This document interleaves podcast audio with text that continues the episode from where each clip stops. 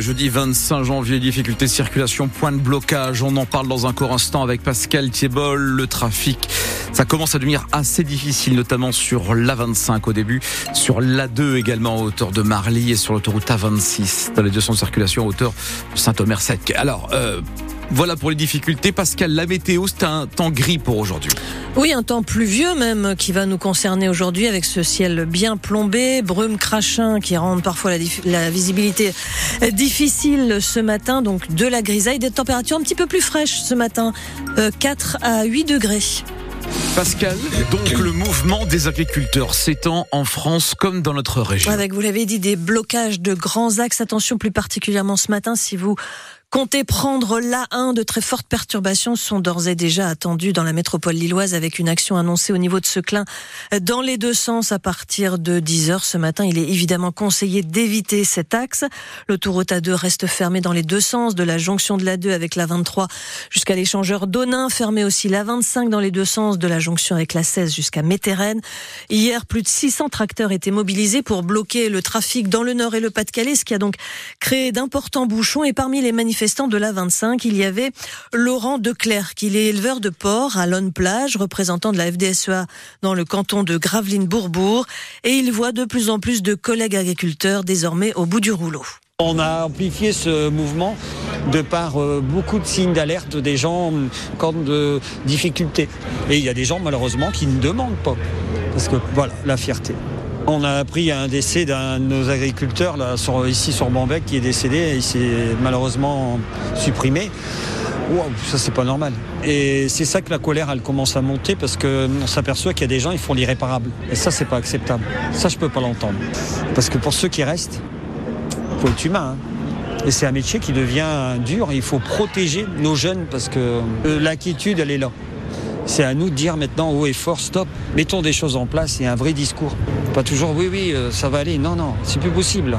Laurent Declerc, éleveur de porc, donc à Lonne Plage, représentant de la FDSEA dans le canton de Gravelines-Bourbourg. Je vous rappelle les perturbations les plus importantes hein, sur l'A25, euh, sur l'A2. On y sera euh, tout à l'heure dans le journal de 7 heures. Et puis action ce matin annoncée des agriculteurs sur l'A1 au niveau de Seclin. La FNSEA réclame des aides immédiates pour les agriculteurs, un allègement des contraintes environnementales. Une liste détaillée de demandes a été adressée au gouvernement, le syndicat ainsi que les jeunes agriculteurs qui exigent aussi des réponses sur la rémunération, dont une aide d'urgence au secteur les plus en crise. 6h34, vous êtes sur Fort de Nord. Pascal, sept personnes ont été blessées hier soir dans l'incendie d'un petit immeuble à Tourcoing. Le feu a pris vers 18h40. Un important dispositif de secours a été déployé. Trois habitants de l'immeuble ont sauté par la fenêtre ou la toiture pour échapper aux flammes. Leur chute a été amortie par un matelas installé par des voisins. Les blessés les plus touchés souffrent de fractures. L'un des locataires a indiqué aux policiers que l'incendie serait parti de sa moto qu'il a en flammes après l'avoir déposé dans le hall de l'immeuble. L'enquête devra confirmer tout ça. Même si les inondations ne font plus la une de l'actualité, la solidarité ne faiblit pas pour venir en aide aux sinistrés du Pas-de-Calais. Et elle vient aussi des collectivités. Dix agents municipaux de Saint-Amand-les-Eaux travaillent depuis mardi à Arc et encore jusqu'à ce soir pour nettoyer plusieurs sites de la ville, la salle des fêtes notamment, mais aussi les locaux des services techniques ou encore le jardin municipal aujourd'hui. Une aide précieuse et bienvenue pour le maire d'Arc, Benoît Roussel. Il y a le moral et puis il y a la fatigue aussi qui est présente chez tout le monde, chez les agents, chez les habitants sinistrés, chez les élus. Enfin, ça fait deux mois et demi qu'on est sur le pont. Peut-être qu'on va encore être inondé hein, dans quelques semaines, je sais pas. Peut-être que ce travail-là, il faudra le refaire. C'est difficile à accepter. Hein.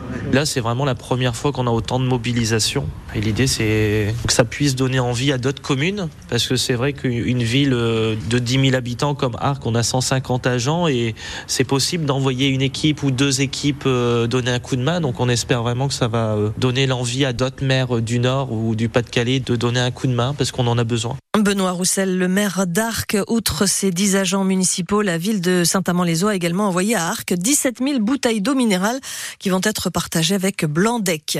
L'avenir du lycée Averroès de Lille, examiné hier par le tribunal administratif de Lille, une audience qui fait suite à trois recours déposés par l'association qui gère le lycée musulman, les représentants du personnel et l'association des parents d'élèves.